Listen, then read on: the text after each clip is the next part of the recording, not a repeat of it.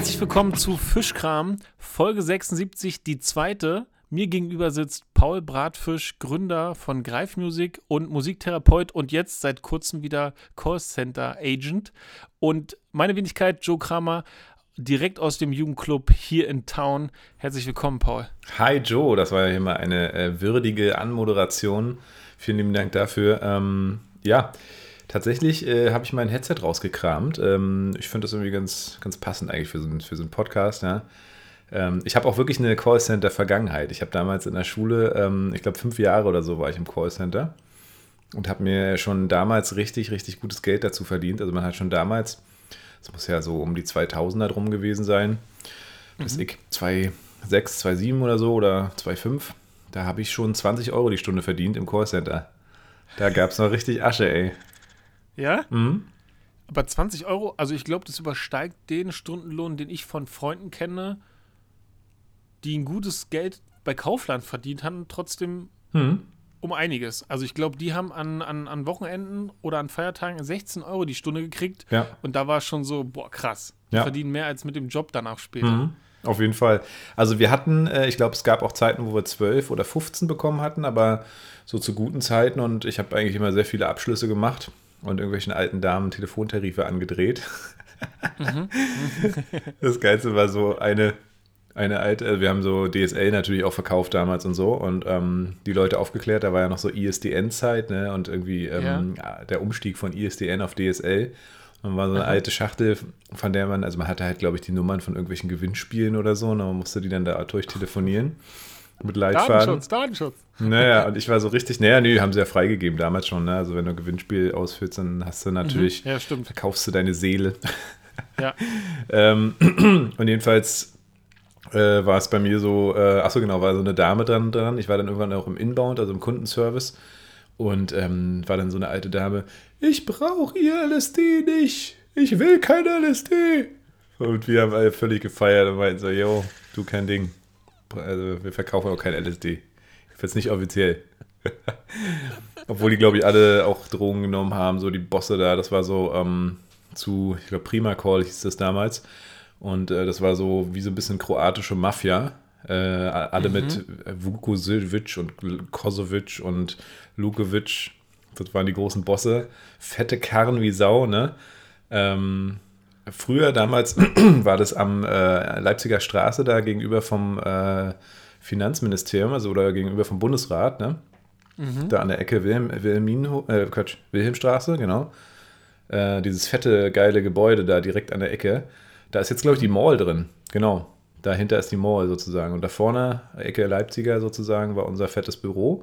Und dann sind wir irgendwann umgezogen nach Tempelhof ins Ulsteinhaus. Äh, da ans Tempelhofer Ufer. Ja. Und das, das war schon, ja, ich war gut in dem, was ich getan habe. Ich war natürlich auch immer ehrlich und äh, auf, aufrecht, äh, aber schon auch mit Tricks und ähm, hab, konnte halt gut quatschen ne, und habe den Leuten dann relativ gut erklären können, dass sie das unbedingt brauchen. Damals war es aber tatsächlich auch noch so die neue Zeit der Flatrates, ne, wo man dann auch einfach wirklich eigentlich gute Sachen verkauft hat, weil letztendlich war es natürlich viel geiler, irgendwie eine Flatrate zu haben, als irgendwie für Telefonminuten zu bezahlen und so, ne? Das war so die ja. Zeit. Das war die, war das auch die Zeit, wo man noch mit einem USB-Stick irgendwie eine bestimmte Anzahl an, weiß ich nicht, Mbit oder Gigabyte Internet draufladen konnte? Mm, weiß Weil, ich gar also nicht. Nee, das, ich, das haben wir nicht verkauft. Erinnern, es gab eine Zeit, Nee, da konnte man eine SIM-Karte in USB-Stick machen und den konnte man dann in so einen Laptop stecken. Geil. Aber das war auch ziemlich teuer. Ja, ja. Ähm, apropos Ölsteinhaus, ich habe mal ähm, auch einen Nebenjob gehabt. Äh, mhm. Grüße gehen raus an Pavo Dienstleistungen.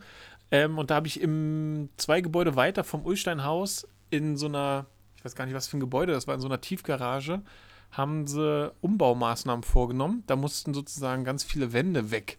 Mhm. Da habe ich in meinen Sommerferien in der Ausbildung dann diese ganzen Wände mit ganz vielen Freunden und Freunden weggezimmert und diesen ganzen Schutt daraus getragen. Das hat sechs Wochen gedauert oder so. Krass. Ja. Da habe ich leider keine 20 Euro verdient, aber das hat richtig viel Spaß gemacht. Ja. Ich glaube, mein bester Stundenlohn war auch tatsächlich eher Mindestlohn. ja, Mann. In meinen Jobs, in meinen. Ähm, aber Callcenter kann ich mir gut vorstellen, wenn man da nämlich viel verkauft. War das auf Provisionsbasis? Ähm, naja, wir hatten immer ein gutes Grundgehalt und klar, du hast dann auch fette Provisionen bekommen, du hast teilweise Fernseher gewinnen können. Also es waren so übelst die krassen Incentives, die es dann so gab für die übelsten Scaler. Und ich kannte natürlich mein Talent und wusste, was ich wert bin. Ne? Und dann gab es immer so diese, diese Drücker-Teamleiter, ne? die haben dann in den Pausen richtig Druck aufgebaut, dann wurden die Zahlen ausgewertet und dann hieß es, ja, und hier noch mehr und was ist das so? Es gab so verschiedene Stufen. Ne? Es gab, glaube ich, den Recall, das war schon so die zweite Stufe, und dann gab es die Aktivierer. Genau, äh, Aktivierungsanrufe sozusagen. Also das ist der erste Anruf, Code Calling sozusagen, waren die Aktivierer. Und die Recaller haben natürlich immer über die Aktivierer geschimpft, was die für einen Müll durchlassen. Weil quasi der Aktivierer musste dann äh, eine Sprachaufzeichnung machen, ja, dass der Bock hat. Ne? Und der zweite Anruf hat dann quasi den Vertrag äh, mit Kontonummer und allem drum und dran aufgenommen. Und du als Recaller hattest du natürlich keine Chance, wenn die Aktivierer dir nur Müll äh, gemacht haben, nur damit sie halt ihre Quote hatten. Ne? Du hattest so, ich glaube, so zwischen 10 und 20 Abschlüsse musste man machen in seiner 5-Stunden-Schicht. Also ich habe immer so 15, 18 Stück gemacht oder so. Das war aber schon ziemlich gut. Manche haben tatsächlich in den 5 Stunden halt nur einen geschafft. Ne? Die waren dann auch relativ schnell wieder weg. Und, ähm, Ach, also es, und das ist auch wirklich, also es ist, da muss man schon, äh, ich habe da viel gelernt. Also ich habe rhetorisch viel gelernt natürlich. Ich habe viel über das Verkaufen gelernt. Und ähm, also für mich hat es äh, rhetorisch halt extrem viel gebracht. Aber ich, zum Beispiel meine Schwester hat dann auch mal im Callcenter auch dort angefangen, auch im Büro dann dort. Und für die, die hat richtig Migräne gekriegt, weil der Stress und dieses ganze Level, du sitzt ja in so einer Art Halle, ne, hast nur so Raumtrenner neben dir und tausende Leute, die telefonieren. Ja. Ähm, und dann eben dieser, dieser krasse Druck, der so aufgebaut wird, ähm, auch untereinander, ne? auch diese, diese Konkurrenz, dann so eine riesen fette Fernseher, wo dann deine Namen draufstehen und wer jetzt schon so und so viele Abschlüsse hat und so, also richtig, richtig krass so, ne? Mm, und die Teamleiter, die dann auch eben extrem viel Druck aufbauen, weil die natürlich von ihren Chefs wieder Druck kriegen, wenn die Zahlen nicht stimmen, ne? Also das war schon, das war schon heftig. Ich wusste, dass ich, ich so das mein Unternehmen nicht führen möchte. Ja, geil. Aber das ist ein gutes Learning, ne? Ich kann mir aber trotzdem gut vorstellen, dass du mhm. halt gut verkaufen kannst, ne? Also, weil du triffst so eine. Hm? Genau, du triffst halt einfach wahrscheinlich so auf, wie man sich das eigentlich wünscht, ne? sehr offen, sehr zugänglich und kannst halt dann auch einfach dementsprechend gut reden und kannst auch gute Produkte, glaube ich, auch gut einfach an den Mann und an die Frau bringen. Deswegen wundert mich gar nicht, ja. dass du da Erfolg hattest. Aber sag mal zu dem Ich glaube, ich kann auch schlechte Produkte gut an den Mann oder an die Frau bringen, aber ähm, genau. Aber ich habe viel dort gelernt, ne? also ob es Einwandbehandlung ist oder auch Kommunikation und das hat mir eigentlich für für, für mein äh, Business mega weitergeholfen, Sachen umzuformulieren, Sachen positivistisch zu formulieren. Eben auch, ähm, wenn es irgendwie darum geht, dass wir im Lastschriftverfahren abbuchen zum Beispiel, ne, dass man das nicht zur, zur Debatte stellt oder so, sondern dass man halt das entkräftet und sagt, hey, ganz normal, ne, so wie überall anders auch und so, dass man da gar nicht so, so einen großen Druck drum macht. Bei anderen ist es vielleicht so, die denken dann, oh, jetzt müssen, muss ich noch die Kontodaten aufnehmen und so. Das habe ich damals halt am Telefon dauernd gemacht. Ne? Und ähm, das hat schon viel gebracht auch in der mhm. Kommunikation und im Kundenvorteil herausstreichen äh, und auch in der ähm, Krisenkommunikation, sage ich mal, wenn jetzt irgendwie Kundschaft mal irgendwie extrem frech ist oder ja, sich irgendwas rausnehmen will, ne, dann kann man das immer sehr gut umformulieren, umwandeln, sodass der Kunde nachher eigentlich ein gutes Gefühl hat und trotzdem einen Kompromiss eingegangen ist, so, ne? Ja. Und weil ich das noch nicht mhm. kenne, dein Headset, ja, also das sieht für alle, die es nicht sehen ja. können, ja, also alle. Du hast äh, so ein richtiges Callcenter-Headset und man fühlt sich, ja. also es geht mir auf jeden Fall so, und ich habe das bei anderen auch schon beobachtet, schnell wie äh, so ein bisschen so wie so ein Weirdo, ne? Also so ein bisschen komisch, ein bisschen awkward. Also irgendwie oft sind es nicht richtige Kopfhörer. Manchmal haben die nur eine Seite, bei dir sind es zwei Seiten, aber mit dem Mikrofon, ich glaube, es ist maximal mhm. praktisch. Aber auch irgendwie im Videocall wäre es, ja. glaube ich, mir ein bisschen peinlich. Ja, beim Zocken, glaube ich, wäre es nicht peinlich. ja. Weil es da die, okay. die, die ja. der Pragmatismus liegt, ne, weil man dann die Hände frei hat, aber es hat mhm. schon, hat schon, genau, man sieht halt aus wie, schönen guten Tag, Paul. Sie, Sie, sprechen mit Paul. Was kann ich für Sie tun? Ja, genau. Zwei Big Mac. Paul brachte schon prima Call, einen wunderschönen guten Tag, genau. ja, ich war später auch im Inbound oder habe auch in Greifswald dann nochmal im Callcenter äh, gearbeitet. Das war dann was ganz anderes, Inbound. Das heißt, wir haben Kundenhotline gemacht ähm, da habe ich für Amazon telefoniert und für Versatel. Mhm. Ähm, damals in meiner Studienzeit. Und da war es aber ganz anders. Da war quasi 6,50 Euro Stundenlohn schon richtig gut als Studentenjob, Alter. Mhm. Das war echt völlig krass. Ähm, und dann hast du ein bisschen Provision bekommen. Äh, aber damals in der Kneipe habe ich 4,50 pro Stunde verdient. Ja, das muss man sich mal reinziehen. Plus halt dann Trinkgeld. Ja, das war dann sozusagen so das Argument, ja, kriegst du ja Trinkgeld, wenn du gut, wenn du irgendwelche Springerjobs und so, ne, wo du dann irgendwelche ja. Schichten hattest, dann musstest du halt da sein, wurde es aber nur eingesetzt, wenn du wirklich brauchtest und dementsprechend auch nur bezahlt. also völlig bescheuert. Ähm, und da im Callcenter allerdings habe ich mir schön, äh, habe ich mir schön, wie sagt man, ja, die Sonne auf dem Pad scheint nicht. Ich habe immer die Nachtschichten gemacht, so ab 22 Uhr. Ähm, und da hat halt kaum noch einer angerufen. Ne? Hast du in den fünf Stunden vielleicht zwei Calls gehabt oder so. Habe ich immer irgendwie Literatur gelesen, was ich gerade machen musste, so für die ja. Uni. Das war natürlich dementsprechend super entspannt, weil du auch nichts verkaufen musstest, sondern du hast einfach gewartet, dass irgendjemand ein technisches Problem hat. Das hast du aufgenommen und hast es weitergeleitet und hast halt versucht, den Kunden ein bisschen zu beruhigen. Ne? Aber. für, ja. für mich am aufregendsten von meinen Nebenjobs waren, war, glaube ich, der Bestatterjob und der Job im Puro. Hm. Kennst du den, den Club Puro? Hm. Das ist der am Europacenter am Kudamm, nee, nicht am Kudamm, sondern am Zoo. Und das war irgendwie geil, weil ich hatte da meinen ersten Tag über, über, über einen Kumpel quasi und bin hin als Runner. Also ich sollte als Runner dort arbeiten, ja. aber das ist quasi so, dass der Chef sich für die Leute, die so Runner und ähm, Garderobe und sowas alles machen, gar nicht so richtig interessiert hat. Ähm, die haben das eher so untereinander dann aufgeteilt und die haben, die kannten mich nicht mhm. und die dachten aber, die haben mich dann so alle gesehen und meinten so, na nee, du arbeitest nicht als Runner, du arbeitest äh, im Service, du siehst nach Service aus.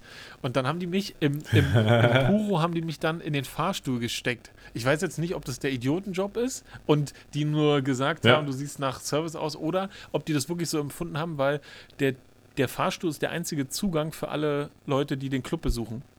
Und ich musste dann halt ja. den ganzen Tag dann so diese zehn Stockwerke immer runterfahren, dann kommen zehn Leute rein, dann fahre ich die hoch, dann steigen die aus, dann fahre ich wieder runter. Geil. Den ganzen Abend, ja. Und immer wenn irgendein Promi oder eine Prominente kam, dann ist der Chef mit runter mit und dann sind wir hin zum, zum Parkhaus, sind die rein, dann hoch und so, ne? Und das war ganz witzig. Geil. Aber was ich da erlebt habe, ey, mhm. die schlimmsten Sachen waren, wenn oben jemand sich geprügelt hat, dann haben die den, die Security mhm. oben den oft zu mir in den Fahrstuhl gesteckt und dann musste ich mit dem Prügler zehn Stockwerke runter zu, zur anderen Security. Geil. Und ähm, das, das, ist immer alles gut gegangen. Manchmal sind die auch mitgekommen, wenn es zu krass war, aber das war witzig. Und ich weiß aber gar nicht, mhm. was ich da verdient habe. Weiß ich gar nicht mehr. Ja, aber geiler Job eigentlich, ne? Die ganze Zeit Fahrstuhl fahren, ist, hört sich gut an. Ja, und vor allem mit so pa Party-Peoples, ne? Die sind gut, meistens sind die gut ja, drauf. Ja, genau. So alle ein bisschen flirty mhm. unterwegs und äh, das ist schon cool. Also Spaß, mhm. Spaß gemacht. Ja, nice. Und sag mal, äh, die Story hast du mir erzählt, als wir, glaube ich, nach Nizza geflogen sind. Äh, da hatten wir, glaube ich, ein bisschen mehr über den Bestatter geredet, über den Bestatterjob. Ja. Kann ich mich irgendwie erinnern. Und zwar, glaube ich, als wir zurückgeflogen sind und noch so viel Zeit hatten und das Geld gesucht haben. Also wir irgendwie gelatscht wie, wie zwei Blöde da irgendwie. Ähm, erzähl, erzähl dir da mal, also fand ich super spannend. Äh, also ich, ich kenne keinen, der einen Nebenjob als Bestatter hatte. Ja. Oder beim Bestatter. Total krass, ja. Was hast du da gemacht? Genau, also als ähm, Bestatter kann man wahrscheinlich das, Oder wie genau, kam das? könnte man wahrscheinlich das differenzieren. Ähm, ich bin natürlich kein gelernter Bestatter, also habe ich diese klassischen mhm. Teile des Jobs nicht gemacht. Ich habe, man könnte wahrscheinlich sagen, Hilfsbestatter oder so oder Assistenzbestatter. Ähm, es gibt, wenn Leute versterben, muss ja der Tod festgestellt werden. Und nachdem das mhm. passiert ist, werden ähm, meistens das Bestattungsunternehmen beauftragt ähm, mit der Beerdigung. Und das bedeutet, dass dieses Unternehmen dann die, den, den, den Verstorbenen, die Verstorbene abholen muss. Und dann wird die quasi gebettet und ähm, in eine Unterstellung gebracht oder in eine Kühlung bis zu dem Zeitpunkt, wo beerdigt wird. Oh, da wird sie ja dann nochmal mhm. hergerichtet und alles. Und ich war quasi auf Bereitschaft. Das heißt, immer wenn jemand verstorben ist und abgeholt werden sollte, habe ich mich in Schale geworfen. Das heißt, ich hatte dann meinen ähm, Elenzwirn angezogen. Ja, also ich sah dann immer aus, als wenn ich auf eine. Hast du den gestellt bekommen oder ähm, wie war das? Also genau, es, es, es gab äh, Teile, die bestellt wurden. Allerdings hatte ich den Anzug, äh, lustiger Fun Fact, den mein Vater mit 18 getragen hat. Den habe ich irgendwann bekommen und der war der ideale Bestatteranzug. Ja, der hat mir 1A gepasst und ähm, der sah tatsächlich einfach aus. Der war okay. einfach schwarz. Und mhm. genau, also schwarz-weißes Hemd, äh, schwarze Krawatte. Und dann sind wir immer in Zweierteams dann mit einem Bestattungsauto dorthin gefahren, ne? also berlinweit. Mhm. Also theoretisch gab es auch größere, auch Überlandfahrten, ne? wo man dann richtig in ein anderes Land muss und jemanden abholt. Oder vom Flughafen, wenn die im Ausland im Urlaub verstorben sind zum Beispiel. Und genau, und dann ja, wurden die abgeholt. Das ist also ich, ich habe das Gefühl gehabt, das war ein, ist ein ganz besonderer Job, weil man da gewisse Eigenschaften mitbringen muss. Ne? Man muss irgendwie ruhig bleiben, man muss irgendwie Mhm. andächtig sein und respektvoll und ähm, gleichzeitig Mhm. ist es aber auch ein unfassbar anstrengender Job, weil wenn du dort dann zu Ja. zweit ankommst ne? und dann hast du dort eine verstorbene Person, die über 100 Kilo wiegt, zum Beispiel, im vierten Stock, Scheiße. dann musst Ja. du das hinkriegen, bei den äh, Angehörigen quasi die Person umzubetten in den Sarg. Ne? Das sind richtige Holzsärge. Also das ist ähm, ein Mhm. total tolles Unternehmen, bei dem ich da gearbeitet habe. Und dann ähm, musste man zum Teil dann auch einfach den, den, den Sarg mit der verstorbenen Person dann aus dem vierten Stock nach unten tragen zu zweit und jeder und Ohne zu stolpern. im Anzug, ja, in einem Holzsack und Mhm. also so ein Sarg ist halt einfach wie ein Bett, so, der ist zwei Meter lang und den muss man erstmal manövrieren Ja, können. Jeder, der mal einen. Umzug mit einem Sofa gemacht hat, weiß, was das bedeutet. Und Ja. also, Fuck, und ey. genau, da, da gibt es dann auch einfach so Situationen, wo zum Beispiel, wir, wir hatten mal, ich hatte mal eine Abholung von einer Person, die hatte nur ein Bein und dadurch ist die halt Mhm. im Sarg beim Manövrieren halt dann auch dementsprechend im Sarg hin und her gerutscht, weil das ließ sich nicht vermeiden, weil das alles Mhm. super, super, super eng war.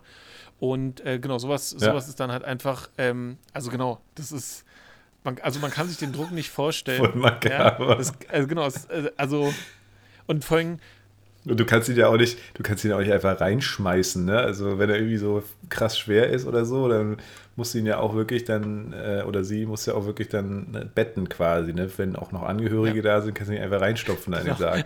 Das kannst du alles nicht machen. Und also es gibt Ja. kein Aufgeben, ne? Also, wie gesagt, wir hatten einmal eine Person, die war so schwer, dass, dass wir gemerkt haben, dass das ist eigentlich unmöglich, aber äh, durch diese Situation, dass da Angehörige sind und dass Mhm. man es selber als so wichtig empfindet, dass das möglichst gut gehen muss Ja. und vor allem, dass es gehen muss, da merkt man dann schon, dass äh, man unter ganz anderem Druck steht, aber es hat immer funktioniert. Immer, egal was dann, ne? Okay. Und genau, und bevor ich dort angefangen habe, gab es dann auch noch, ähm, ich weiß gar nicht, wie sich das nennt, aber da gibt es dann auch noch Abholungen von der Polizei. Das heißt, wenn jemand ermordet wurde, Mhm. ja, dann ähm, Mhm. hat auch die Polizei quasi so Stammbestatter, die sie dann anrufen, die dann diese Leichnamen abholen, die ermordet worden sind. Und das hat natürlich noch ein bisschen, bisschen mehr ähm, Krimi-Flavor, weil du da, da, dann hast du einfach Ja. ermordete Personen oder zum Teil auch irgendwie ähm, ein Kollege musste das eine berühmte Baby, was in der Zeitung war, abholen. Ne? Das sind dann einfach Sachen, die Mhm. prägen einen. Also ich glaube, so ein Job, Naja, klar, du siehst das ja dann, also auch ermordete Leute oder so, die siehst du ja dann auch. Also du siehst ja generell tote Leute logischerweise. Aber bei solchen Sachen ist, glaube ich, heftig, genau, oder? also die, Gab es da so psychologische äh, Betreuung auch und so? genau, also die, die, die gibt es. Allerdings habe ich die nicht benötigt. Mit, also ich Mhm. glaube, ich also bis ich kam da bisher mit allem, was ich gesehen habe, total gut klar, aber ich konnte das auch eigentlich vom Gefühl her schon gut einordnen und ich hatte diesen, diesen Faktor besonders auf, der, auf die Empathie gelegt. Ne? Also mir war das immer besonders wichtig, sozusagen, ähm, wenn ja, wie schon gesagt, einfach möglichst ruhig zu bleiben und äh, das so respektvoll wie möglich zu machen, auch wenn keiner guckt. Ja. Also das ist ja auch äh, damals in der Ausbildung, da mussten wir, da gab es mal eine Prüfung, ähm, wickeln, ne? Ein Baby wickeln. Und ähm, damals hat Herr Reder, Grüße gehen raus, an den Lehrer, der hat das damals beprüft quasi und der wollte, dass wir mit diesen Babypuppen reden. Und das war den einen zu blöd, so, hey, ich rede doch hier nicht mit so einer Puppe. Ne? Aber ja, wenn das ein Ja. Baby ist, musst du das tun. Ne? Das ist, also auch wenn es nicht antworten kann, das, wir sind, also das sind zwei Wesen, die kommunizieren und Genau, Ja. und so habe ich das in etwa auch gemacht. Also ich habe jetzt mit den Leichnam nicht gesprochen, aber es gibt Leute, Mhm. dann, wenn man die sozusagen dann in den Sarg legt, dann ist es meistens auch so, dass die vorher nochmal umgezogen worden sind, ja. Oder also wir haben die dann umgezogen, dass wir die ähm, in die Kleidung betten, die dort ähm, quasi dann mit im Sarg liegt. Und dann lassen wir die Angehörigen auch nochmal verabschieden und dann steht man daneben. Ne? Also da steht man dann so Mhm. mit einer gewissen Präsenz und lässt, lässt die Leute Abschied nehmen ne, und das äh, und mit Fenster Ja. auf und all diese ganzen Sachen, die dann so, die dann auf einmal eine Rolle spielen, an die man sonst vielleicht nicht denken würde. Mhm. Und ähm, wollen Sie noch was? Krass, Alter. Und das konntest du ja, weil du bist ja auch so ein emotionaler Typ. Also ich glaube, ich würde da einfach flennen dann, ne? Also ich könnte da nicht, äh, also ich würde da mitfühlen und mitflennen, ne? Wenn da einer irgendwie aufgelöst dann anfängt zu heulen und so. Genau, das ist ganz komisch, wenn du das sagst, weil ich denke dann, ähm, das könnte man denken bei mir, ne, weil, wie du ja sagst, weil wir so emotional mhm. sind. Und trotzdem habe ich aber meine Rolle eher so verstanden, wie die Leute haben ja einen persönlichen Bezug zu der Person. Und das Beste, was ich tun kann, ist quasi denen so einen Rahmen geben und eine Möglichkeit geben und das so gut und so schnell und so angenehm wie möglich machen. So unangenehm, wie es an mhm. sich ja ist, ne? Ja. ja. Ähm, ein Kollege hat auch mal eine witzige Story erzählt. Das war so eine, so eine, so ein, so ein Kuscheltier von dem Verstorbenen, was man so drücken konnte. Und dann hat es so, so, so war da so ein Bert, so von Ernie und Bert, ne? Und der hat dann so, hat dann so ja. gewackelt und dann so, hat so gelacht halt, ne? Und die haben dann, also der, der Verstorbene war dann im Sarg und dann haben die, die die, die Puppe auf den Sarg gelegt und dann hat die Puppe das von alleine nochmal gemacht. Ne? Und dann haben, haben, die, haben die alle gelacht aber also, es war auch irgendwie passend, ne? Aber das ist natürlich auch, also man hat dann schon auch mit Momenten zu tun, wo man denkt, ja, okay, warum ist jetzt die Kerze ausgegangen? Ne? Also so, so, so eine ja. Sache passieren und ja, man ja. macht sich dann seine Gedanken, aber das sind so Sachen einfach, ja. Genau, aber es war ein cooler Job, habe ich super, super, super Fall, gerne gemacht und ich dachte da auch, ähnlich wie bei meinem jetzigen Job, ähm, dass ich für sowas dann irgendwie der Richtige bin. Ja. Ob das stimmt, mhm. das kann ich jetzt nicht Ja, du hast wieder mal äh, keine Probleme mit Selbstwertgefühl. aber also wenn man hier so eine Schulung braucht, ne, einfach zu Joe oder zu mir gehen, wir sind ja beide, wir strotzen ja beide so. Ich, ich würde es immer nicht so sagen, obwohl ich das so denke, auch von mir. Aber du bist aber so schön gerade heraus. Du, also damit habe ich jetzt kein Problem. Ich denke, das ist, hat gut zu mir gepasst. Das habe ich, meine Situation habe ich da gut gemeistert. ja, aber. Ich finde es gut. Lernt man das in der Waldorfschule, dass man das so formuliert auch? Oder? Das weiß ich nicht. Das, ich höre auch eigentlich nur von dir, als Rückmeldung, dass ich so bei bestimmten Themen bin. Bei allen anderen kommt es, glaube ich, obwohl doch hier bei mir zu Hause wird es auch manchmal gesagt. Da wird dann gesagt, du Gockel oder so. Du Gockel. Und dann denke ich, muss ich immer überlegen. Und dann ja. habe ich aber eigentlich gemerkt, so, ey, das, was die Person, warum die das sagt, die macht, die würde sowas nicht von sich sagen. Und ich glaube, mhm. die triggert, dass ich das sage, weil sie sich selber ja. nicht erlaubt, ihre eigenen Stärken so zu benennen. Und seitdem. Genau, nicht erlaubt oder es eben auch nicht kann. Ne? Also viele können das auch gar nicht und ähm, stellen ihr Licht halt immer unter den Scheffel, obwohl sie einfach so viele Talente auch haben, ja. ne? irgendwie. Also genau, und mhm. ich ähm, kann das auf jeden Fall nur bei meinen Stärken. Bei meinen Schwächen kann ich das auch, da sage ich da, dass es meine Schwächen sind. Zum Beispiel im Jugendclub, praktisches Beispiel, im Tisch, wir, also ganz viele Kids wollen mich im Tischtennis herausfordern. Ne? Und ich bin im Tischtennis ja. und im Billard sehr gut, aber ich bin halt ganz schlecht im Zählen. Ne? Also immer wenn die mit mir spielen wollen, sage ich, okay, gar kein Problem, kannst du die Punkte zählen.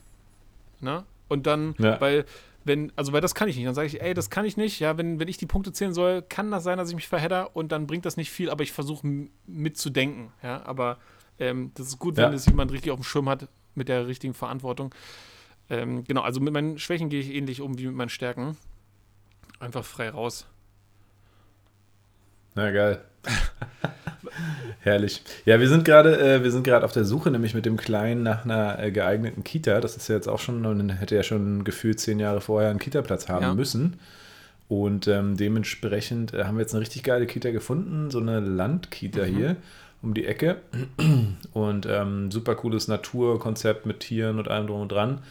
Ist halt, ich glaube, die haben nur 52, nee, 25 Plätze pro Jahr. Also es äh, fragt man sich halt auch, okay, wie meldet man sich da an? schreibt man jetzt so eine besondere, krasse Bewerbung, was wir alles für geile Typen sind so? Oder ähm, irritiert man sie dann damit, dass, dass sie so Angst haben, so fuck, ey, was sind das für Yuppie-Eltern, ne? So pädagogisch und musikalisch, bleibt mal weg so. Und naja, wir haben auf jeden Fall die Adoptionskarte gespielt, ist ja klar. Das, das ist ziemlich cool bei einer Adoption, ähm, dass man einfach sagen kann, ja, es ist halt adoptiert. Ist das auch ne? ein können wir nichts für. Ist, ist das auch ein Lifehack, ähm, den ihr an andere, die leiblichen Eltern geben würdet? Also an. Ach so, ja, klar. Funktioniert nur nicht, aber. funktioniert wahrscheinlich nur nicht, aber ähm, nee, also das ist schon krass, weil du kannst ähm, bei Ämtern, also auch beim Elterngeld, habe ich das natürlich groß nochmal vorher am Telefon gesagt und meinte, ja, wie sieht's aus ähm, mit der Elterngeldbearbeitung? Ja, acht bis zwölf Wochen. Ich so, boah Mann, Mann, Mann, wir haben ja ganz spontan nur davon gewusst und so jetzt, äh, weil wir eben adoptiert haben. Ja, schreiben Sie nochmal ganz groß Adoption vorne drauf, ne? Und dann gucken wir mal. Und zack, letzte Woche war schon äh, die Antwort da. Fehlt noch ein bisschen was, aber also hat wahrscheinlich geholfen. Richtig dumm. Aber ja, hey. Man muss ja mit den soll's. Karten, die man hat, am besten, also einfach versuchen, das Beste. Kann man aber ja, machen. Genau, Genau. Kann man einfach machen. Ja, ja. Und wir hoffen auf jeden Fall, dass er da in diese Kita kann, weil ähm, ja, irgendwie ansonsten gibt es nicht so viel Gutes, ehrlich gesagt. Also das ist echt, äh, so Kita ist schon das erste Thema. Ich meine, da fühle ich mich schon fast wie so ein Prenzlauer Berger Yuppie-Elternteil, aber ist einfach so, ne? Willst du dein Kind in so eine Massenkita geben oder also wo irgendwie noch total oldschool alles wo Mittagsschlaf, Mittagsschlaf gemacht werden muss, wo alles so, weißt du, so dieses, dieses typische. Ich meine, ich share damit jetzt wahrscheinlich ziemlich viel über einen Kamm, aber trotzdem kann ich mir irgendwie selber auch denken, dass so Großraumkitas, weiß nicht, ob das unbedingt Sinn macht immer, ne? Und ähm, die sind auch alle liebevoll, die sind auch tolle ErzieherInnen, aber ich kenne das von meiner Schwester, die ist auch Erzieherin äh, und die haben einfach sowieso dauerhaft Personalmangel. Und wenn du dann in so einer fetten Kita bist, wo dauernd äh, irgendjemand fehlt, wo du quasi immer nur so auf, auf, auf, äh, ähm, ja, auf 200 Prozent laufen musst, auch die Mitarbeitenden, kann ich mir nicht vorstellen, dass das irgendwie cool ist. Und ähm, ja, und wenn man dann natürlich hier nach, nach Bernau guckt, wo wahrscheinlich auch vegan oder vegetarisch oder also all das, was uns irgendwie so auch wichtig ist, auch tierpädagogische Sachen vielleicht oder überhaupt so auch Thema Umweltethik und so Ja. eine Sachen, ähm, das vielleicht keine große Rolle spielt, dann ja, muss man schon gucken. Ne? Wir haben noch eine Montes- Montessori-Kita hier, die war, glaube ich, auch nicht so schlecht. Ansonsten hört es Ja. da schon auf. Ich habe auch, ich weiß gar nicht, ich habe mehrere. Das war todeslaut. Ich habe vorher gemutet. Sehr gut. Der Paul hat sich geräuspert wie ein alter Grizzlybär. Ich direkt nach dem Winterschlaf. Ich habe, ich glaube, ich habe Ja. drei Jahre Berufserfahrung in sieben verschiedenen Kitas gehabt. Und jetzt fragt Mhm. man sich, warum sieben Kitas in drei Jahren. Ich habe versucht, meine Praktikas auszuspielen und meinen Zivildienst und konnte dadurch aber in viele Bereiche und viele verschiedene Kitas von unterschiedlichen Trägern schnuppern. Und ich habe mit vielen Mhm. Eltern gesprochen, die ihre Kinder in Kitas haben. Und das klingt super pauschal, aber es scheint wirklich irgendwie ein Stück weit die Realität abzubilden, dass entweder Struktur da ist oder Haltung. Mhm. Und diese besonders großen Kitas können halt mit, mit einer anderen Ressourcenbündelung Struktur besser halten. Das bedeutet, man Mhm. muss wahrscheinlich damit rechnen, dass durch Covid weniger geschlossen ist und man sein Kind irgendwie ungünstig abholen muss oder das dann doch auf einmal zu Hause behalten muss. Aber dafür Mhm. ist es dann mehr, ich will den niemanden zu nahe treten, aber das ist dann mehr Kinder, Mhm. Als Förderung oder persönliche Entwicklung oder Ja. Richtiges Ja, Begleiten. ja. Und das ist total schade. Eigentlich wäre es ja schön, wenn es eine Mischung gibt, aber leider, wie du sagst, personell, wir haben unglaublichen Fachkräftemangel in dem Bereich und die Leute so gucken ganz genau, wo sie, wo sie, wo sie das Beste rauskriegen. Das heißt Tarif oder Fortbildungsmöglichkeiten und sobald irgendwie eine Person krank ist und eine im Urlaub ist, ist richtig Chaos. Und das ist ähm, in Ja. kleinen Kitas schlecht zu kompensieren. Und in den ganz großen, ich habe immer in einer in Neukölln gearbeitet. Das war ein Riesenbau, das Mhm. waren 400 Kinder, ja. Und da ist dann so, da kann man wirklich, wenn eine, eine, ein Erzieher, eine Erzieherin irgendwie krank ist, kann man dann wunderbar die Gruppe einfach unter den anderen Gruppen aufteilen und dann sind es irgendwie nur zwei Kinder Ja. mehr und das ging super, ja.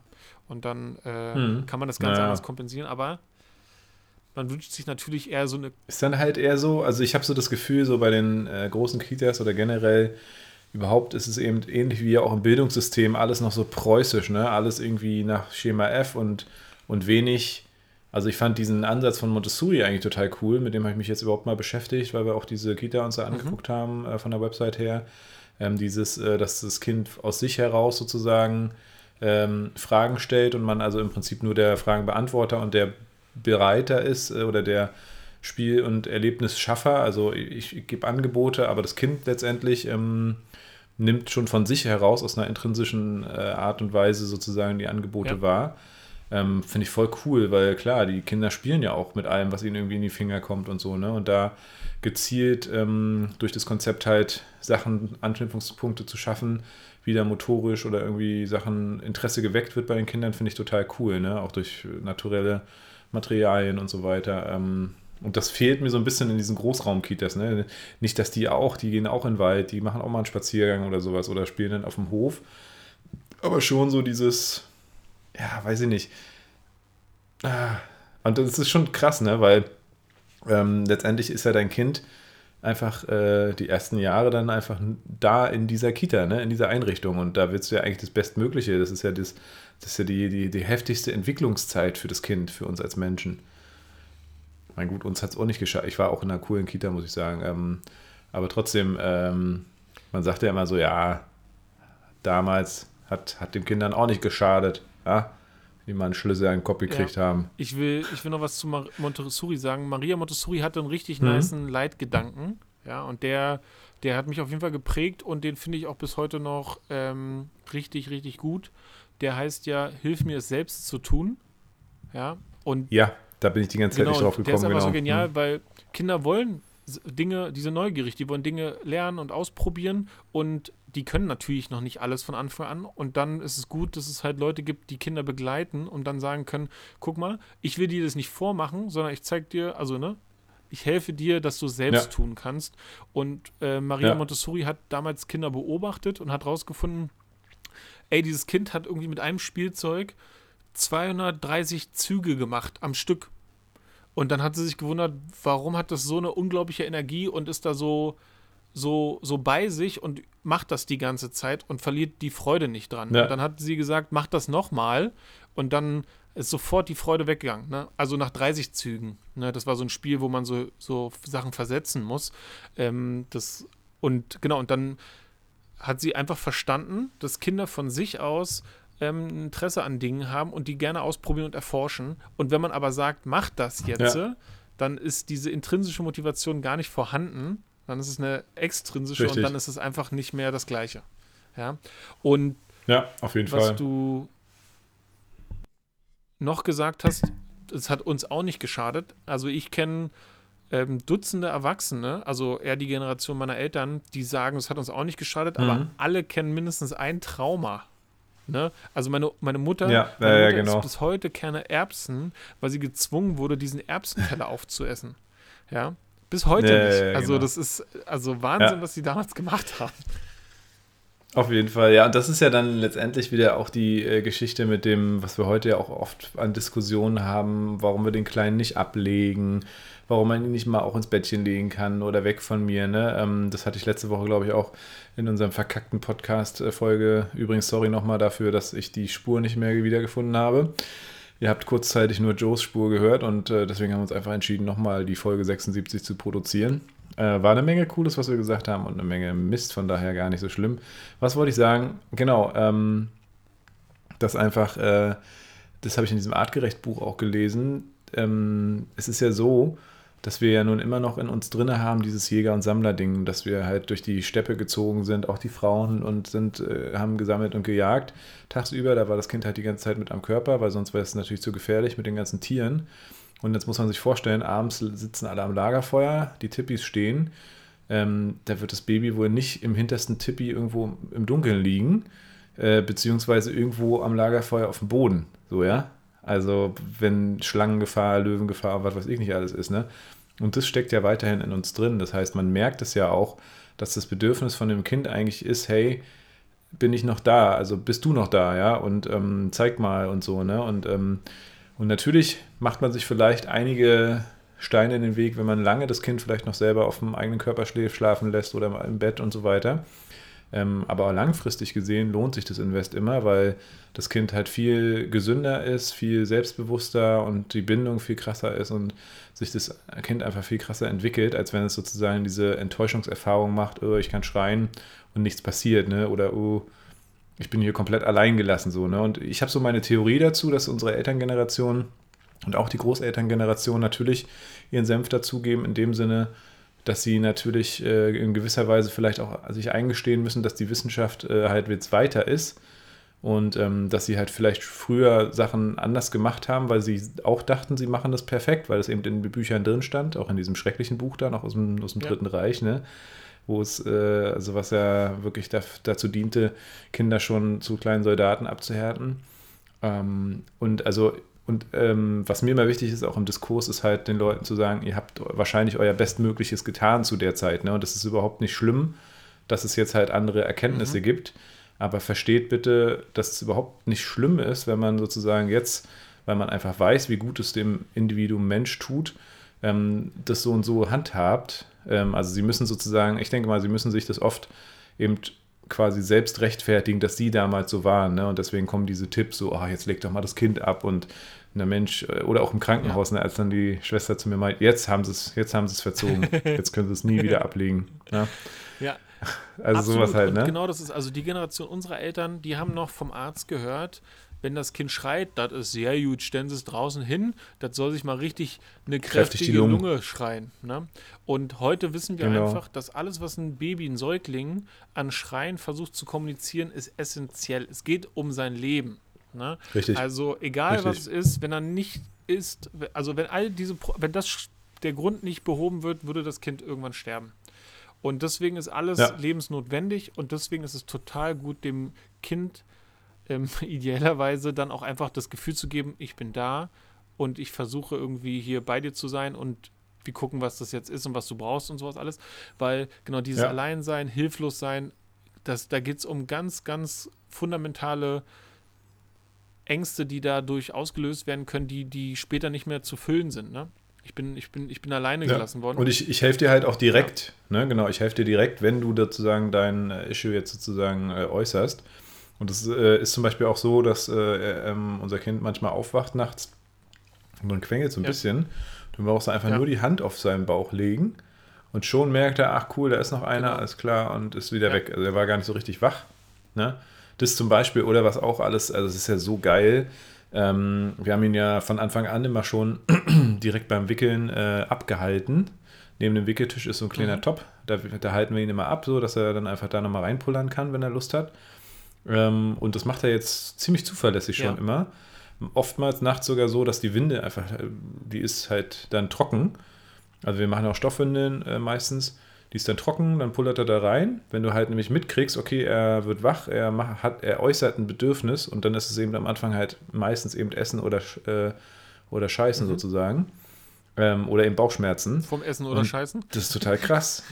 genau. Wenn du, wenn du, also wenn du da halt drauf achtest, äh, sparst du erstmal auch ganz viel Windeln und so und zweitens ähm, kannst du halt, äh, also kannst du halt sofort merken, wenn dein Kind was haben will. Ne? Heute war es auch wieder so, den ganzen Tag nicht geschissen. Irgendwann abends, er war nur so total unruhig und so. Und ich dachte mir, Mann, was ist denn los? Und aber hatte ihn die ganze Zeit auch auf dem Arm und dachte dann, kriegst du ja mit, wenn er gekackt hat oder vielleicht riecht man es auch oder so. Und dann irgendwann dachte ich, naja gut, wirst du mal wickeln. Da war alles zugeschissen, so richtig schön grün und, äh, und, und flüssig äh, halbfest und ähm, dachte ich, alles klar. Hätte ich das vorher schon wahrgenommen? Ja, man ist ja dann oft auch so in seinem äh, Tunnel drin, ähm, dass man dann denkt, ach komm, ey, Flasche hast du bekommen, was willst du denn jetzt und so. Aber eigentlich, gerade in dem Alter, ist es halt erstens noch gar kein, ich zahle dir jetzt mal irgendwas heim oder so vom Kind oder irgendwas Ausgesuchtes, dass es jetzt mal schreit, sondern nichts Bockiges, sondern es ist halt, da steht immer irgendwie ein, äh, irgendwas hinter, ne, was es will. Ja. Ich fand es auch vorhin, was du äh, gesagt hast, das zahlt sich aus. Weil, wenn ich jetzt ein Beispiel ja. bringen kann aus der Kita, dort ist ja ein ganz wichtiger Schritt, um die Transition zu, also wo das, ab dem Moment, wo das Kind quasi in die Kita kommen soll, äh, das funktioniert ja nicht von heute mhm. auf morgen. Deswegen gibt es eine, eine mhm. Übergangszeit. Oft sowas wie 14 Tage, zwei Wochen irgendwie, wo das Kind gucken kann, ob es dort irgendwie zu einem der ErzieherInnen irgendwie eine Beziehung aufbaut, so dass das Kind dort ankommen kann. Und mhm. das geht halt besonders gut, wenn die Eltern am Anfang noch dabei sind.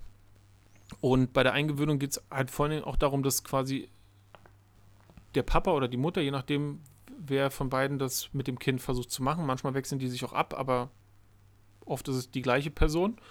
Ähm, und dass dann mhm. äh, geguckt wird, irgendwie, wie, wie, wie kann die Mutter, der Papa mit dem Kind ähm, Beziehung aufbauen zu dem Erzieher oder zu der Erzieherin.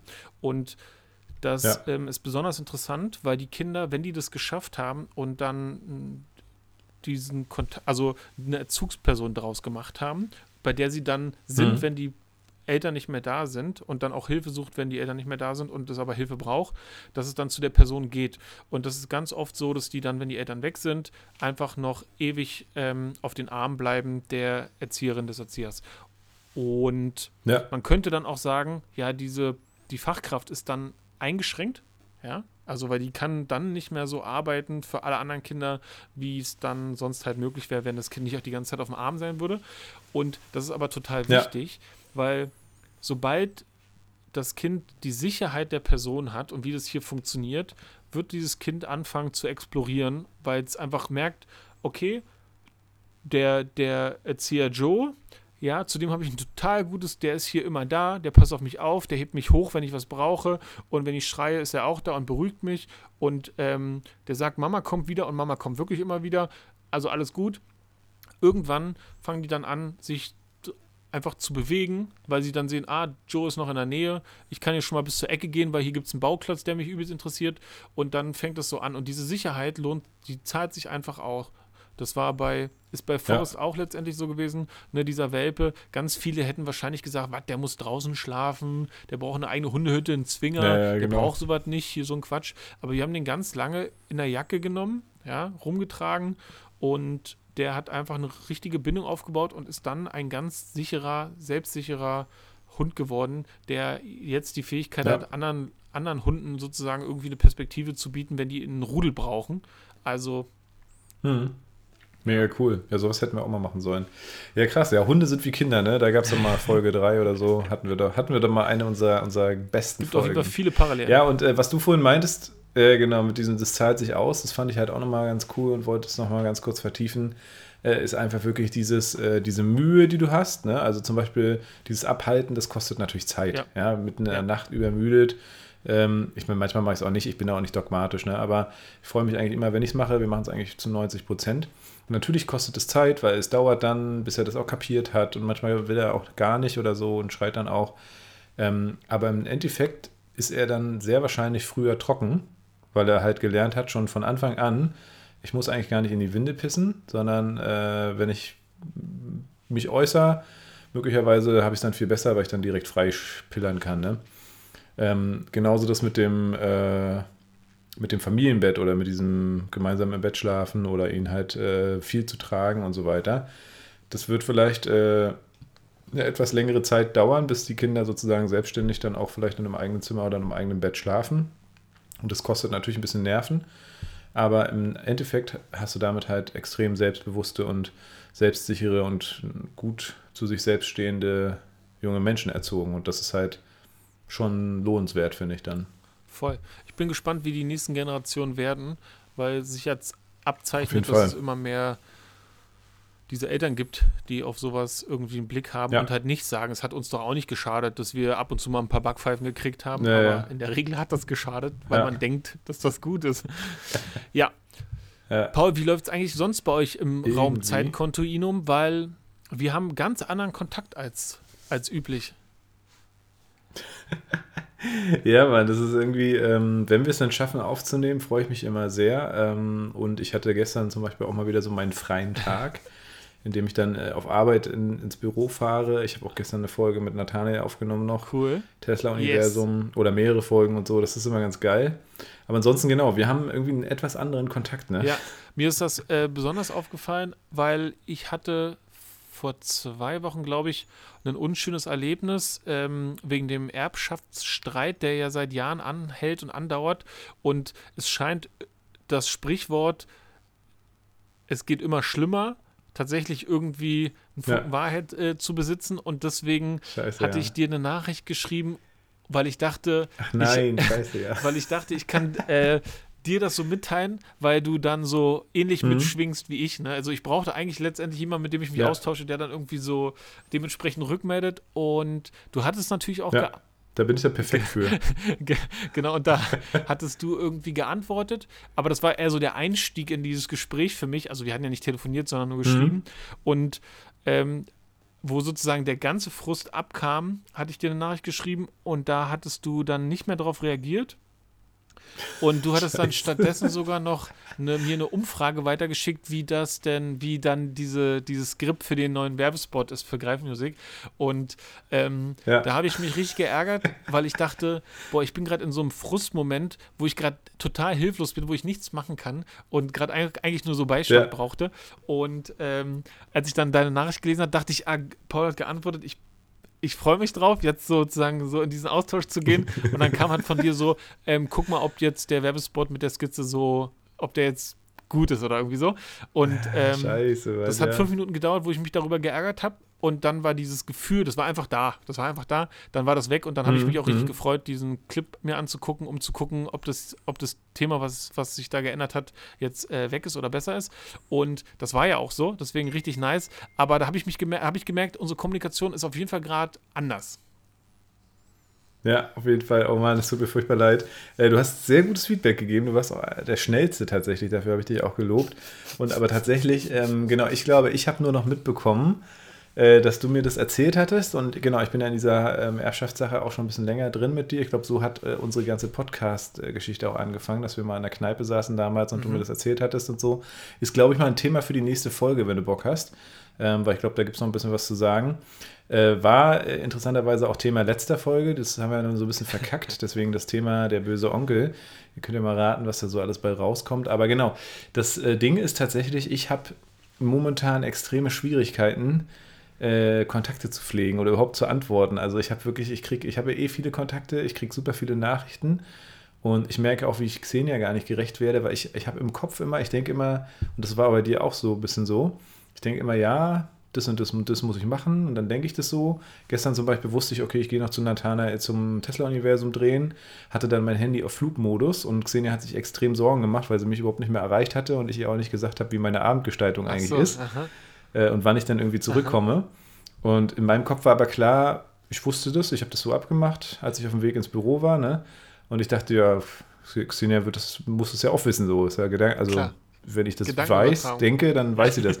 genau, und so habe ich es bei dir auch gedacht. Ne? Ich dachte, ach krass, okay, und du hast, glaube ich, auch noch geschrieben, lass mal einen Podcast drüber reden äh, oder können wir einen Podcast nochmal besprechen. Abends wollten wir den eigentlich machen. Der ist dann aber ausgefallen. Und ich bin so, ich habe so richtig Schwangerschaftsdemenz, Alter. Ich merke mir die Sachen überhaupt nicht mehr. Ich stolper von einem Tag in einem Termin in den nächsten mhm. rein äh, und habe öfter so eine Situation. Und ähm, ist momentan wirklich auch so, dass äh, meine WhatsApp-Kontakte, ich muss jeden Abend wirklich krass viel runterscrollen und erstmal die ganzen Nachrichten lesen. Und meistens lese ich sie und denke dann, ich hätte geantwortet, aber ich antworte einfach nicht so. Ne? Und so war es wahrscheinlich bei dir auch richtig dumm. Auch meiner Schwester bin ich überhaupt nicht gerecht geworden in den letzten Wochen. Die hat auch sich super viel nach uns erkundigt immer und so. Und ich, irgendwie, also ich kann es nicht erklären, warum, weil eigentlich macht man ja nichts, außer auf den Kleinen aufpassen. Aber also ich, muss, ich musste auch im Team zurückrudern, weil ich dachte so in den letzten Wochen, ach geil, jetzt kann ich ja wieder ein bisschen Vollgas geben und so, habe so alle möglichen Ideen in den Raum geworfen, alle Sachen umgestellt bei unseren Prozessen und auch übernommen, weil ja die beiden äh, Mitarbeitenden von mir dann auch Corona hatten und so im, im, im Büro, ne, habe ich dann gesagt, ja, das mache ich, das mache ich, dann habe ich das nicht geschafft, dann habe ich das nicht geschafft, dann meinte Dana irgendwann, ey, weißt du, äh, lass uns einfach machen, so, ne? und ich habe dann auch letzte Woche gesagt, Leute, ich kann doch noch nicht so, wie ich eigentlich will, und ich glaube, ich mache mir eigentlich selber den, den meisten Druck, ne, ich bin halt der, mein eigener Chef, ich bin Vollblutunternehmer und komme ganz schwer damit klar, jetzt mich mal zurückzulehnen. Und ich fühle mich sogar schlecht, wenn ich sozusagen jetzt mein Team machen lasse und selber in so einer, wir waren ja auch in so einer krassen Prozessphase, wir haben viel Neues gemacht, Preise erhöht, wir haben Prozesse verändert und so. Und dann kam natürlich jetzt das Kind, was total geil ist, aber so dieses, ähm, also ich, ich wusste nicht, dass es, äh, also dass ich so wenig Zeit habe auch mental, ne? Und, und Xenia sagt immer, ich habe zu viele Hobbys, ne? Ich habe Podcast, ich habe Tesla-Universum, dann habe ich noch Bandprobe einmal die Woche. Und das will ich auch alles nicht fahren lassen, weil mir das einfach sehr wichtig ist. Da lasse ich lieber einfahren. Aber ähm, und, und das ist schon krass. Und, und da, also da fehlt mir einfach Struktur, ne? Und die muss ich aufbauen. Und das war auch bei dir voll die Sache so. Und genau, unsere Kommunikation hat sich dementsprechend krass geändert. Aber nicht nur unsere, sondern eigentlich mit allen so. Mir ist es gerade richtig lästig, irgendwie Kommunikation zu führen. Ich bin mal gespannt. Ich habe gerade vier oder fünf Freunde, die in einer ähnlichen Phase sind wie ihr jetzt gerade. Ne? Also irgendwie hm. mehr oder weniger neugeborenes Kind und Elternzeit. Mhm. Ja. Oder musst du ganz schön einsam ja. sein jetzt, ne? ja, es ist auf jeden Fall weniger Kontakt geworden, muss man, also muss man ganz klar sagen. Und mich aber interessiert aber, ob es denen auch so geht, wie du, also wie das, was du jetzt beschreibst. Mhm. Ich kann mir das gut vorstellen, dass es so ist. Doch, ich kann mir das, doch, ich kann mir das sehr gut vorstellen. Und ich frage mich auch, ob, ob, ob das mit der Schwangerschaftsdemenz bei den anderen auch so ist, weil das äh, habe ich schon öfter gehört, ja, dass das besonders auch den mhm. Vätern so geht, ja. Und mich würde mal interessieren, woran das liegt. Hat das mit den Hormonen zu tun? Das ist gut möglich. Ne? Ja. Hormone, vielleicht Schlaf oder so. Ich meine, wir haben ja nun verhältnismäßig mehr Schlaf als andere, sage ich mal. Ist ja auch wieder äh, vorteilhaft dadurch, dass wir mit der Flasche äh, aufziehen. Ja, stimmt.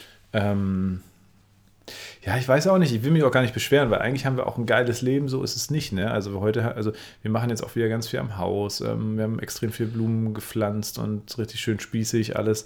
Ich koche ganz viel, ich backe ganz viel, aber und trotzdem. Ähm, und trotzdem denkt man am Ende des Tages, okay, was hat man eigentlich gemacht, weil man irgendwie natürlich 90 Prozent das Kind ja. hält, ja, und sich eigentlich 100 Prozent nur um diese Person ja. kümmert, so, ne? Ich hatte, also so ein Kind hat ja unglaublich eine, eine unglaubliche Prio und ich glaube, das fällt auch oft ähm, Menschen, die sehr früh Kinder bekommen haben, auf die Füße. Ja. Und ähm, mhm, das glaube ich auch. Ich frage mich immer, gerade wenn die Eltern noch zusammen sind, wie doll haben die Leute im Blick, dass sie auch Liebende bleiben müssen? Also oft ist es ja so, dass mhm. Eltern sehr viel darüber reden, dass sie jetzt Eltern sind und sich dann selber so als mhm. ich bin Papa definieren und ich bin Mama. Und ich glaube, man ja. ist aber halt auch irgendwie noch dieses Paar. Ne? Also man ist noch einfach und das und das tatsächlich und das bleibt am Anfang so krass auf der Strecke, das kannst du dir nicht vorstellen. Also wirklich, das ist unglaublich. Das haben wir heute erst wieder besprochen, dass wir beide so das Gefühl haben, also einer nimmt ihn, ne? der andere macht, also wir haben ja nun auch noch irgendwie 21 Tauben und einen Hund und drei, Meersch, drei Meerschweinchen. Das heißt, einer nimmt ihn, der andere macht irgendwas im Haushalt, ne? Oder sorgt für irgendwas. Und wir zusammen als Paar machen momentan halt nichts quasi. Wir schlafen ja selbst getrennt, weil wir sagen, hey, einer hat Nachtschicht, dann hat der andere Schlaf so, ne? Und das ist ja auch gut so. Ähm, aber genau, man ist momentan, also wir hatten es heute so ein bisschen so äh, gesagt, es gibt so diese drei Dimensionen. Ne? Man ist einerseits eben Eltern, also Familie und eben eigentlich ja auch in der Beziehung. Aber dieser Beziehungspart, der ist tatsächlich gerade irgendwie weg, weil wir einfach wirklich uns gegenseitig auch gar nicht so viel sehen. Ja, also schon, aber eben nicht so, weißt du, dann, also man nutzt dann eben diese Zeit, die man hat, einzeln, ja, als einzelne Person und wir geben uns natürlich auch den Freiraum, wie ich mit der Bandprobe. Xenia kann feiern gehen oder ich kann auch mal feiern gehen. Ne? Wir können uns auch gemeinsam, also du und ich treffen und so. Aber, ähm, aber ich denke mal, das kommt wieder so. Ne? Also das ist auch schon eine Sache, die auf jeden Fall kommt. Und ich finde es aber auch ganz wichtig, und das machen wir aber schon seit Anbeginn, dass wir darauf achten, dass wir eben nicht nur Eltern sind, sondern dass wirklich man dem anderen eben auch mindestens einen Tag Freiraum gibt. Oder zum Beispiel mein Podcast jetzt, ne? Oder Xenia war heute äh, Nachmittag shoppen, äh, einfach mal weg, einfach mal raus in die Stadt und so, ne? Und ähm, das ist, glaube ich, auch super wichtig. Aber genau, so diese gemeinsame Zeit, das ist erstmal, ähm, ja, ne? Ist auch, ist ja, auch schwierig. Aber es ist gut, finde ich, wenn man das klar hat. Also, weil wenn man, wenn man irgendwie gemeinsam Auf sagen kann, wir wissen, dass das gerade schwierig ist und wir wissen auch, dass es erstmal noch die nächsten Wochen schwierig bleibt oder vielleicht die nächsten Monate. Aber wir wissen, dass es ja. auch eine andere Zeit geben wird, wo wir uns das mehr erlauben können, dass, weiß nicht, die Großmutter oder der Nachbar oder der Freund oder die Freundin mal Richtig. drauf aufpassen, dass man einfach mal sagt, wir gehen jetzt mal ja. zwei Stunden wie so ein verliebtes Pärchen ins Kino und fummeln ein bisschen. Genau. So, ne? Das. Richtig. Das, ja ja, ja, genau. Nee, das, das stimmt. Also das, ähm, da sind wir uns sehr bewusst. Aber genau, hatte ich anders, äh, habe ich, ich habe auch mit der Elternzeit, dachte ich anders. Äh, und das erste war ja auch noch so, ich habe ja nachts dann gearbeitet und habe irgendwelche Konzepte ausgearbeitet, habe teilweise nachts Tesla-Universum gesch geschnitten und so. Und diese ganze Euphorie und so dieses ganze, boah, geil und äh, das ist jetzt weg so, ne? Also jetzt ist es wirklich einfach leisten, machen, tun und irgendwie der Tag ist dann irgendwann vorbei man macht ganz viel schon auch, aber irgendwie, ah ja, es ist so beides, ne? Es ist so, momentan habe ich so das Gefühl, wird man nicht so viel, nicht so oft den Leuten oder sich selbst auch nicht so ganz äh, gerecht, ne? Aber das ist wahrscheinlich am Anfang einfach so, ne? Und ich meine, er hat jetzt auch schon so krasse Sprünge gemacht jetzt und das ist halt auch geil, ne? Er guckt dich jetzt richtig an, er schäkert mit dir und so und geht in Kommunikation. Also es ist super krass, äh, was jetzt auch so abgeht, ne? Das ist einfach schon ziemlich cool. Ähm, und ja, es ist schon komplett, also es ist schon krass anders, als ich gedacht hätte, ne? mhm. ne? Ähm, und das muss man sich dann auch irgendwie eingestehen und dementsprechend habe ich jetzt auch unternehmerisch gesagt, okay, ich chill jetzt erstmal quasi und wenn wir erstmal mit weniger Geschwindigkeit vorankommen oder weiß ich nicht so, ne, dann ist es auch okay. Ich meine, ich habe jetzt zehn Jahre gehasselt, es gibt jetzt zehn Jahre Greifmusik im Juni und ähm, das ist so, da wer, also ich bin der Einzige, der da irgendwie im Weg steht, der sagt, ey, boah, jetzt musst du aber ein schlechtes Gewissen haben. Ne? Die anderen, die sehen das natürlich gar nicht so, weil klar, es ist halt Elternzeit so. Die ist schon dafür auch da. Ja. Ja, voll. Ich glaube auch, dieser ja. Zustand, dass man irgendwas nicht gerecht wird, den der darf existieren, ne? Der darf einfach, der, das, das darf einfach der mhm. Zustand sein. Ich finde, man muss da nicht immer dran was ja, ändern. Ich auch. Das fühlt sich natürlich unangenehm an. Wichtig ist, dass man sich da nicht so reinbadet, ja. ne? Ich, das fand ich früher mal so schlimm von Paaren oder von irgendwelchen frisch gebackenen Eltern, die sich dann so komplett isoliert haben und irgendwie erstmal zwei Jahre gefühlt überhaupt nicht da waren und wenn man so dachte, ja, Mann, du bist aber auch noch Mensch oder was du meintest, ne, ihr seid auch noch Beziehungen. Ähm, ja. Und da hat man natürlich irgendwie auch Schiss, dass man da so reinkommt, weil man jetzt merkt, dass man, dass es doch manchmal gar nicht so schwarz-weiß ist, ne? Und dass man schon auch ähm, die Zeiten braucht teilweise ähm, und auch und auch bewusst sagen kann, okay, jetzt mal nicht so, ne? Aber es muss eben nicht aus dem Dogma passieren, ja. dass man jetzt erstmal wirklich sagt, boah, jetzt drei Jahre habe ich keine Zeit mehr für meine Freunde, ne? Krieg nicht mehr saufen. Ich glaube, die so. Leute, die das, ja. die das irgendwie verdrängen, die wachen dann irgendwann auf und merken, boah, ich bin richtig unglücklich. Ich liebe diesen Typen ja. gar nicht mehr. Und mit dem Kind, ja, das ist ja jetzt groß genug. Ich will eigentlich wieder mein Leben zurück. Ich will jetzt wieder mal feiern. Ich will mal wieder so und dann gehen die fremd oder trennen sich oder irgendwie so, ne? Das habe ich, also das habe ich oft erlebt, als ich, glaube ich, relativ jung noch war. Also ich glaube noch knapp unter 18. Mhm. Da habe ich irgendwie oft von Älteren mitbekommen, dass die dann schon irgendwie sich wieder getrennt haben, weil vier Jahre, boah, verheiratet, Kind, boah, ist gar nicht, ist ja gar nicht so wie gedacht quasi, ne? Und das, ja. Naja, genau. Vielleicht zu schnell und dann irgendwie sich so sehr aus den mhm. Augen verloren haben, ne? Ja, das stimmt. Jo, wir sind schon wieder äh, über, der, über, über der Zeit, wollte ich sagen, über die Zeit. Äh, spannende Folge, interessante Folge, ganz anders als geplant, aber toll, ähm, da mal wieder am Start zu sein. Bin gespannt auf nächste Woche. Ich auch. Und ähm, ja. Gibt noch so viel zu reden, merke ich gerade. Auf jeden Fall. Paul, dir gehört die Abmoderation. ich will mich nochmal ah, ja, noch bei denen bedanken, die mich darauf aufmerksam gemacht haben, dass die letzte Folge, quasi die 76. Folge, die ihr gerade hört, und zwar die erste davon, ähm, nicht ganz fehlerfrei war. Ja, also vielen Dank an Charlie ja. und an Tobi. Grüße gehen raus. Du hast, cool, du hast, hast ja auch ein paar Infos. Ja. Grüße an Frieda muss ich dann, ich muss dann Frieda grüßen, die hat mir das nämlich auch direkt gleich danach und ich hatte aber dann, war wieder so ein Ding, ne? Ich habe ihr geantwortet, oh ja, hm, muss ich mal gucken. Dann habe ich geguckt, habe die Spur nicht gefunden, habe es dann erstmal nicht runtergenommen, ne? Völlig vergessen so und äh, ja, tatsächlich war das wieder einer dieser Dinger. Ähm, ich hatte das gemixt und habe wahrscheinlich aber beim Hochladen einfach nur deine, äh, deine Spur hochgeladen und nicht die. Und natürlich habe ich einen Tag später, glaube ich, oder so, war das Programm noch offen, habe ich es halt geschlossen, weil ich irgendwas anderes aufgenommen habe mit GarageBand, mache ich es ja immer, und habe dann auf nicht sichern gedrückt, weil ich dachte, naja, das Projekt ist ja gespeichert und gut ist, ne? Und ähm, ja, wie, aber es muss ja trotzdem irgendwo gespeichert, also irgendwo, ich habe es ja exportiert, aber keine Ahnung wo, Alter. Keine Ahnung wo. naja. Genau, aber vielen Dank fürs, fürs Bescheid sagen auf jeden Fall. Es ist auf jeden Fall cool, wenn man da weiß, man hat da treue äh, Fans, die hier zuhören und ähm, dann einen auch darauf auf, aufmerksam machen. Ja, in diesem Sinne, Joe, äh, es war mir ein inneres Blumenpflücken hier, diesen Daddy Talk, äh, Pädagogen-Talk äh, mit dir fortzusetzen. Da bist du ja auch immer ein sehr, sehr krass guter Ansprechpartner. Sieben Kitas in drei Jahren, unglaublich. Nice. Äh, und auch Bestatter. Also war, war eine krasse Folge heute, muss ich sagen. In diesem Sinne, euch ein wunderschönes Wochenende. Ich hoffe, ich schaffe die Folge morgen noch hochzuladen und ähm, dementsprechend hören wir uns nächste Woche, wenn es wieder heißt Fischkramzeit, Fischkram 77 dann, ne? Alter, Schnapszahl. Da müssen wir aber bitte einen Becher. Übrigens, äh, vielleicht schaffen wir das ja mal eine Folge hier aufzunehmen. Finde, wobei jetzt wird erstmal wieder Winter, aber nach dem Winter Ähm, dann können wir schön Zigarre und Lagerfeuer und eine Folge hier vielleicht aufnehmen. Das wäre dann mal, wär mal nice. Also, gehabt euch wohl. Schönen Abend. Das war Fischkram mit Joe Kramer und Paul Bratfisch. Ciao.